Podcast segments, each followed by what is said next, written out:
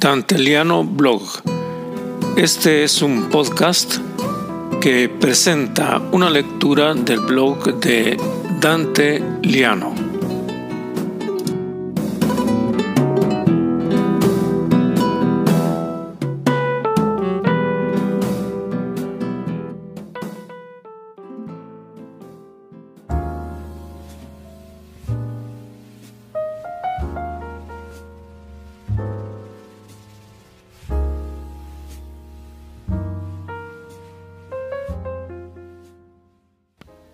Soy Dante Liano y les presento el blog Aprender Inglés.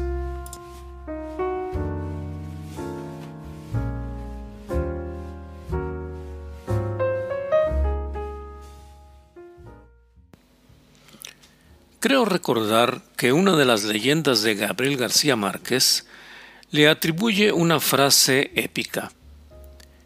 Entre los remordimientos de mi vida, está el de no haber aprendido inglés. Tal vez recuerdo mal. Tal vez el genial colombiano dijo no haber estudiado inglés. Añado, como uno inmodestamente se identifica con los grandes, aunque no lo sea, yo también puedo suscribir la frase del autor de Cien años de soledad. Solo que me es imposible admitir que no he estudiado la lengua de Shakespeare. He comenzado a estudiarla decenas de veces y decenas de veces, al no practicarla, la he olvidado. Con los idiomas no sucede como con la bicicleta, de la cual se dice que una vez que se aprende a conducir, no se olvida nunca.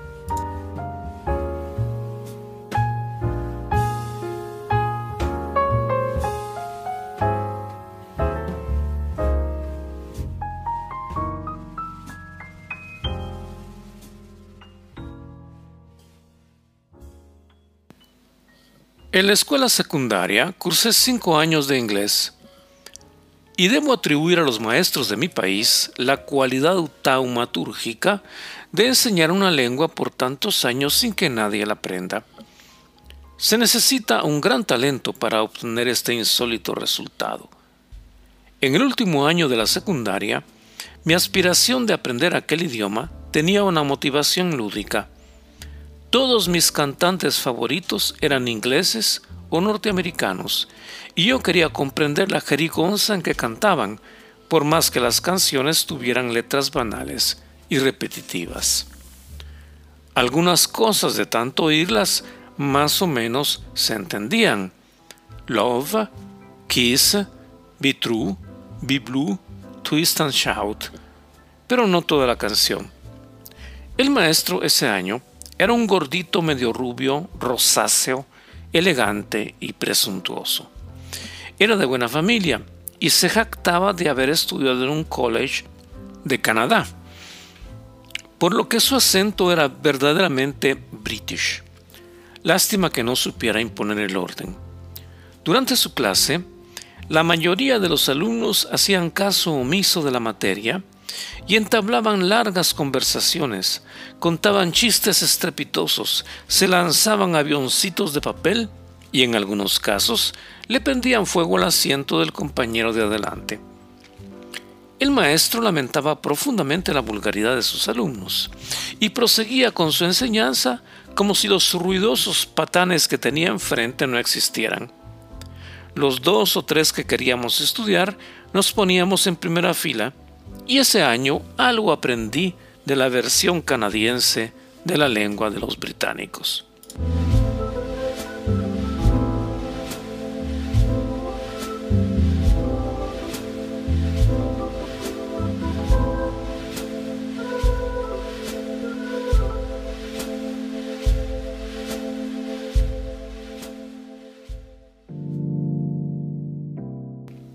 Al entrar a la universidad, Puesto que estaba en la Facultad de Humanidades, me pareció natural inscribirme a francés, elegante lengua literaria por antonomasia.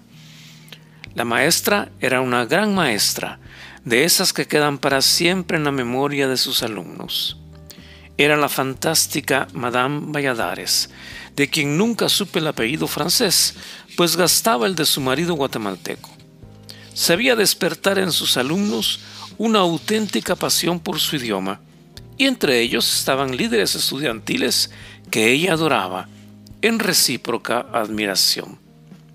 Entraba Juan Luis Molina, Ulises recién llegado a Ítaca, con su barba larga, su morral indígena y sus caites de caucho provenientes de las llantas de algún viejo automóvil. Entraba Sagone, hijo de españoles, y quien hablaba el castellano como si estuviera en Madrid. Entraba Mario Roberto Morales, escritor alborotado y polémico, de fina dialéctica e inexhausta pluma. Dos años me apliqué a la lengua de Proust y al final podía redactar un texto literario y hablar con a R gutural, escuchar a Edith Piaf y a Prévert, leer a Saint-Exupéry y recibir la mejor nota con las felicitaciones de Madame. En los años sucesivos, la falta de práctica me hizo olvidar melancólicamente cuánto había aprendido.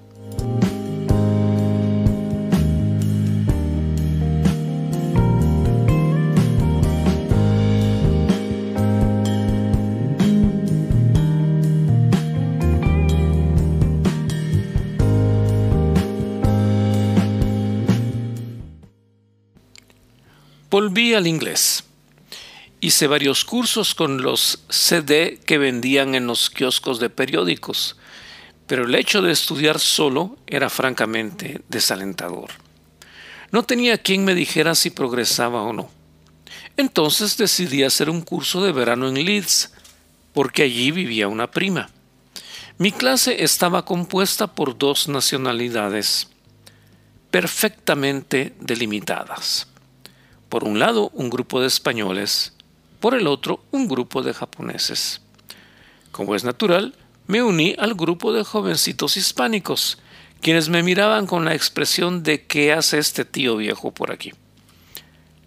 Con los japoneses no había comunicación, porque no hablaban español y nosotros ignorábamos el japonés. ¿Y el inglés?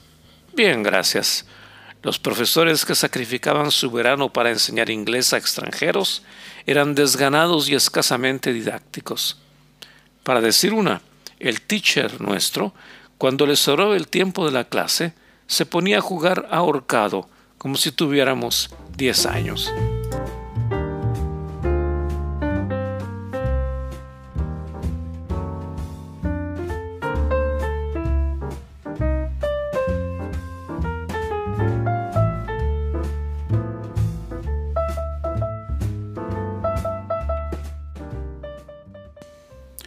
No recuerdo si hubo examen, no recuerdo si lo superé o lo suspendí. Tampoco me acuerdo del inglés aprendido. Quizá el verdadero examen transcurrió en una cena a la que nos invitó una anciana bibliotecaria, amiga de mi prima. En una casa repleta de libros y objetos pequeños, tal vez de porcelana, con ese gusto de señora inglesa a la Agatha Christie, Pasamos a la mesa y la bibliotecaria sirvió una sopa, inexplicable en verano, pero perfecta en Inglaterra. Cuando creí que la porción era bastante, traduje del español y le dije a la anfitriona, Thank you, madam, it's enough. Mientras mi prima se reía, la anciana me sonrió y me respondió, No, my dear, you must say, I am fine.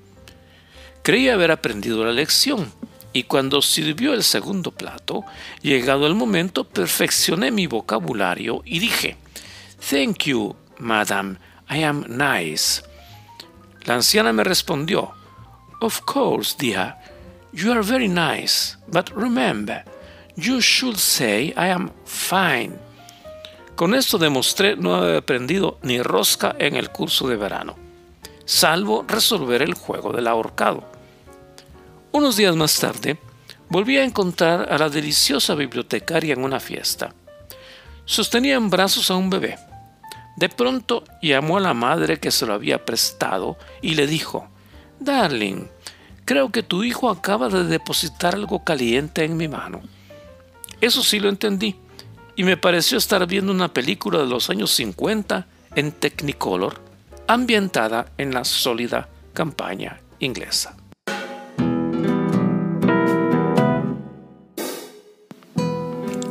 Han escuchado Danteliano Blog, un podcast con la lectura del blog de Danteliano en wordpress.com con la asesoría técnica de Jean-Claude Fondet